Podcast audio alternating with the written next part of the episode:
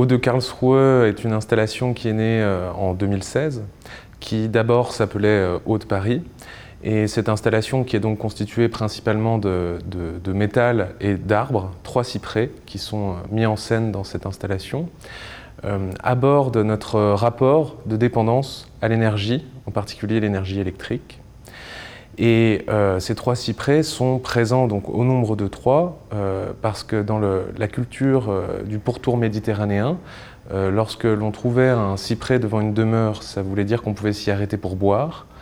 Quand on en trouvait deux, c'était qu'on pouvait s'arrêter pour y boire et y manger. Et quand on en trouvait trois, c'était qu'on pouvait aussi s'arrêter donc pour boire, manger et dormir.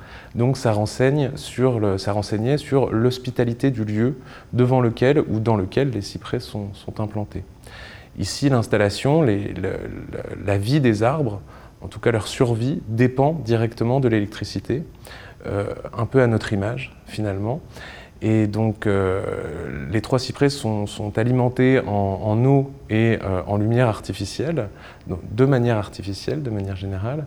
Et donc, euh, si, admettons, il y, a un jour, il y a un jour un blackout total d'électricité, cette, installation sera amenée à mourir.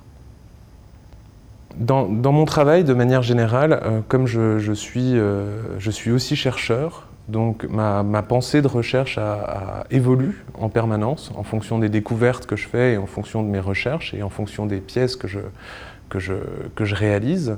Et donc entre 2016 et maintenant, c'est vrai que euh, j'ai beaucoup avancé.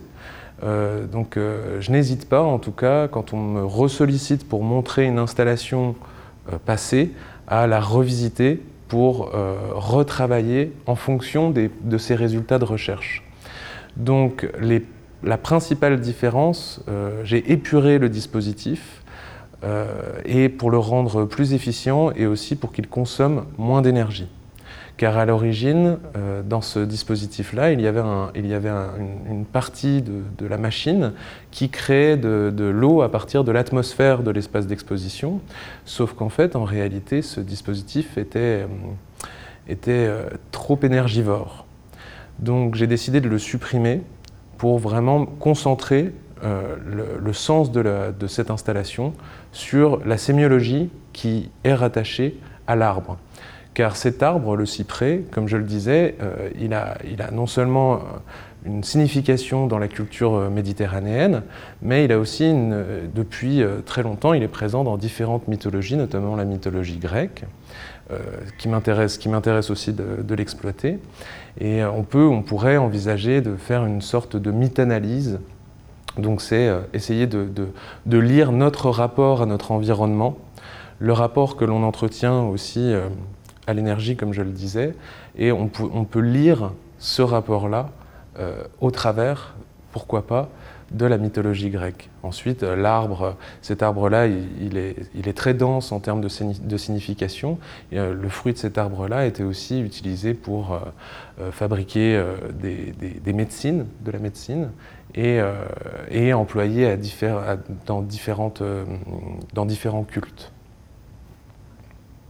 De manière générale, les dispositifs que je mets en place fonctionnent grâce à l'électricité et euh, sont, mécaniques et mettent en jeu euh, des, matériaux naturels. Donc ici c'est une plante, mais j'utilise aussi de l'argile liquide, j'utilise aussi les phytoplanctons, et tout ça nécessite euh, une, un, apport d'énergie assez important. Et c'est vrai que pour pouvoir connecter mon travail aux préoccupations environnementales devant lesquelles nous devons tous faire face, ma recherche doctorale me permet d'étudier précisément ce point-là. Et donc, dans le cadre de la, de la, de la monstration de cette, de cette œuvre, une nouvelle fois, euh, dans le siège, au siège social de l'entreprise ENBW, qui est une entreprise qui produit de l'énergie, qui essaie de la produire de manière, la manière de plus en plus vertueuse, on va dire, euh, j'ai essayé de, passer un accord avec eux, donc euh, là c'est encore en cours, où nous allons signer un contrat qui garantit que l'énergie électrique utilisée pour cette installation pendant la durée de l'exposition soit certifiée, renouvelable, verte. Donc nous sommes en train d'établir cette espèce de collaboration et donc ça, ça fait vraiment partie intégrante de, ma recherche doctorale, c'est-à-dire comment arriver à être suffisamment cohérent entre le fond de, ma recherche, entre le, sens d'une œuvre et euh, la manière dont elle est produite, pour être vraiment cohérent entre le fond et la forme. Étant donné que les dispositifs sont majoritairement mécaniques, ils demandent aussi pas mal de, de recherche euh, en ingénierie. Donc c'est vrai que cette casquette euh, d'ingénieur, je l'utilise quotidiennement et en permanence pour développer mon travail artistique. Et euh, ça me permet effectivement de pouvoir euh, développer des œuvres euh, qui nécessiteraient normalement, par exemple, l'aide d'un bureau d'études. Là, ici, je peux, je peux me permettre de faire les choses seul. Donc, je développe mes, mes, installations seul, avec l'aide de, différents, différents collègues quand même. Par exemple, pour, pouvoir, pour pouvoir les développer dans un premier temps, je, fais, je, fais, appel à un, concepteur volume avec qui j'ai l'habitude de travailler depuis, euh, depuis plusieurs années, qui s'appelle Vincent Combeau. Euh, et avec lui, nous arrivons à, justement, grâce à la 3D, aussi travailler sur l'ingénierie de, de, ces pièces-là. La première, à l'origine, quand on m'a sollicité pour cette exposition-là, on m'a proposé de, de, montrer euh, deux installations monumentales. Donc la première est Haute Paris, qui est devenue Haut de Karlsruhe, pour, pour, le, pour, Critical Zone. Et euh, la deuxième qui était euh, Ruine, donc une installation vivante également produite qui fonctionnait avec des phytoplanctons qui, qui, grandissaient à la surface de monolithes. Donc ça, c'est une installation que j'avais déjà montrée à Paris au 104 pendant la Biennale Nemo pendant plusieurs mois. Et comme euh, on a décidé en fait de transformer euh, cette, euh, on m'a proposé en tout cas de transformer cette, cette, cette installation-là ou de proposer un nouveau projet numérique, entièrement numérique, inspiré de cette, de cette installation-là. Donc, les phytoplanctons, quand ils, se développent en surface d'un monolithe, ils créent un biofilm, et sur ce biofilm-là viennent ensuite pousser d'autres sortes, d'autres structures de phytoplancton. Donc des sortes de mousse, des bulles, des différentes textures en fait. Et donc partant de ce constat-là, euh, j'ai développé l'envie de proposer une expérience aux visiteurs, donc une expérience numérique, une expérience immersive et numérique, euh, qui proposerait de parcourir un monde qui fonctionnerait, qui se développerait de la même façon que les phytoplanctons, donc par couches successives. Donc à l'origine, quand on a lancé cette expérience-là en ligne, le monde était totalement vierge et viennent se développer donc différentes euh, textures successives représentant différents stades d'évolution de phytoplancton virtuel. Et à ce moment-là, ce qui est intéressant avec le avec le numérique, c'est de pouvoir aussi proposer aux visiteurs de, euh, de, venir vraiment participer, d'avoir pourquoi pas un impact sur ce, sur ce nouveau monde. Donc quand le visiteur vient, on voit sur, en bas à droite de l'écran qu'il y a différentes statistiques qui sont enregistrées au fur et à mesure de, de l'évolution de ce monde. Et quand le visiteur arrive dessus, sur cet environnement, il a le pouvoir de le détruire tout simplement en cliquant, il vient, arracher, il vient stopper l'évolution du phytoplancton et euh, de grandes taches noires viennent se développer à l'endroit où il est venu le parcourir.